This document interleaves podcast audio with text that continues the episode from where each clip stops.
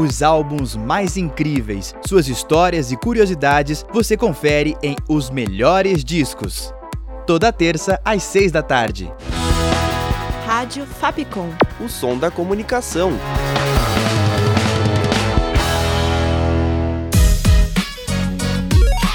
Você curte as atrações da Rádio Fapcom? Então siga a gente nas redes sociais. Procura por arroba canal Fapcom e fique por dentro de tudo que preparamos para você.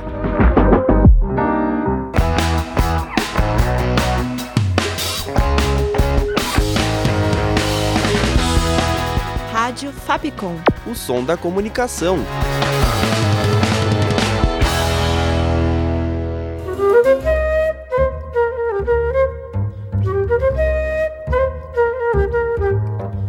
Pela cidade.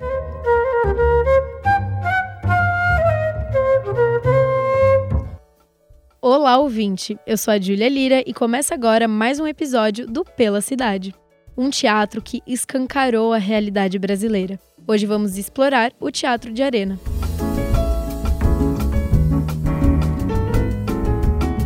(1953) foi o ano que veio ao mundo o Teatro de Arena de São Paulo. O recém-formado pela Escola de Arte Dramática da USP, José Renato Pécora, teve a iniciativa para sua criação e escolheu o Demorado Adeus de Tennessee Williams como primeira obra estreada do grupo. Durante um ano de história, ficou um espaço cedido pelo Museu de Arte Moderna. Somente em 1954 foi para o lugar, existente até hoje, no bairro da Consolação.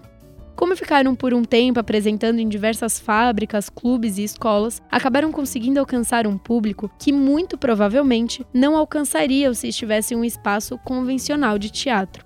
Com isso, conseguiram arrecadar fundos para a aquisição da sede própria, a localizada na Consolação.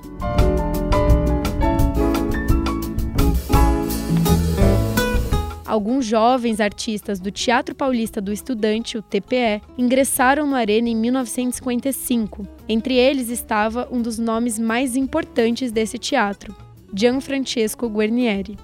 Com a vinda deles, o teatro passou a ter um caráter mais político, seguindo por uma linha mais radical, que acabou virando marca registrada do Arena. Ele foi muito influenciado pelo teatro político de Bertolt Brecht, em 1956, Augusto Boal se junta ao Arena por indicação de Sabato Magaldi e estreou nele a obra Ratos e Homens, de John Steinbeck, além de conduzir os ensaios e laboratórios de interpretação através de estudos de Stanislavski. Até então, os textos produzidos eram principalmente de autores estrangeiros. A partir de 1958, começaram a ganhar destaque as peças escritas por integrantes do próprio grupo. Entre elas, Eles Não Usam Black Tie.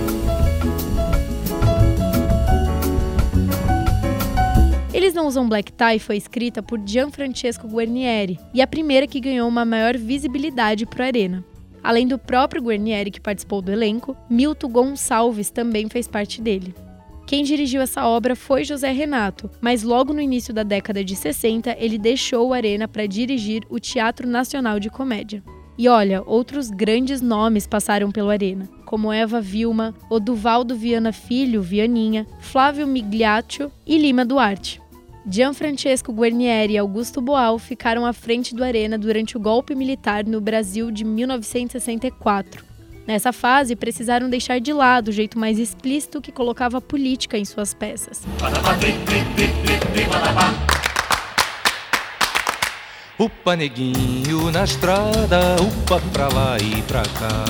Vige que coisa mais linda, upa neguinho começando a andar. A primeira montagem que marca essa nova fase é a Arena Conta Zumbi, de Boal e Guarnieri. E quem também fez parte da equipe desse trabalho foi Edu Lobo, com a música do espetáculo. Além disso, foi nesse momento também que se inaugurou o sistema Coringa de Boal, em que os atores revezavam os papéis que faziam nas peças. Outra importante invenção do Arena foi o Teatro Jornal, criado em 1970. Nesse projeto, o elenco lia notícias que saíam no jornal como uma forma de debater e refletir sobre as questões apresentadas. Em 1971, Augusto Boal escreve o texto Arena contra Bolívar, que foi proibido pela censura e logo depois o autor foi preso e seguiu para o exílio. Guarnieri, depois de um tempo, acabou se desligando do grupo também, e o Teatro de Arena parou as atividades em 1972. O espaço ficou lá parado por um tempo, até que, quatro anos depois, foi comprado pelo Serviço Nacional de Teatro, o SNT, e se manteve parado por mais uns anos. A partir dos anos 90, o espaço passou a se chamar Teatro Experimental Eugênio Knust e hoje é usado como mais um espaço cultural na região do centro de São Paulo. O Teatro de Arena, por anos, revolucionou o fazer teatral brasileiro e até hoje vemos sua marca pelas obras desenvolvidas por artistas do país.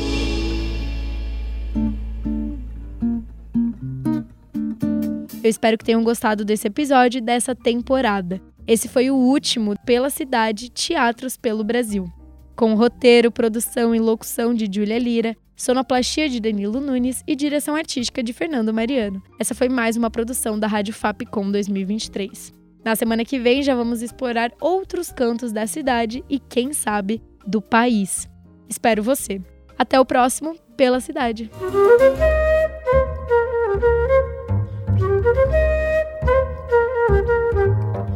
Pela cidade.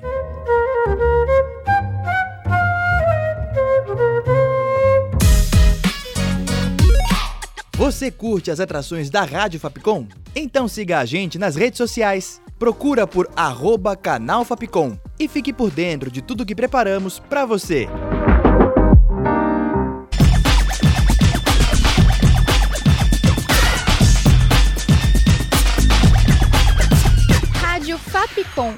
Som da comunicação.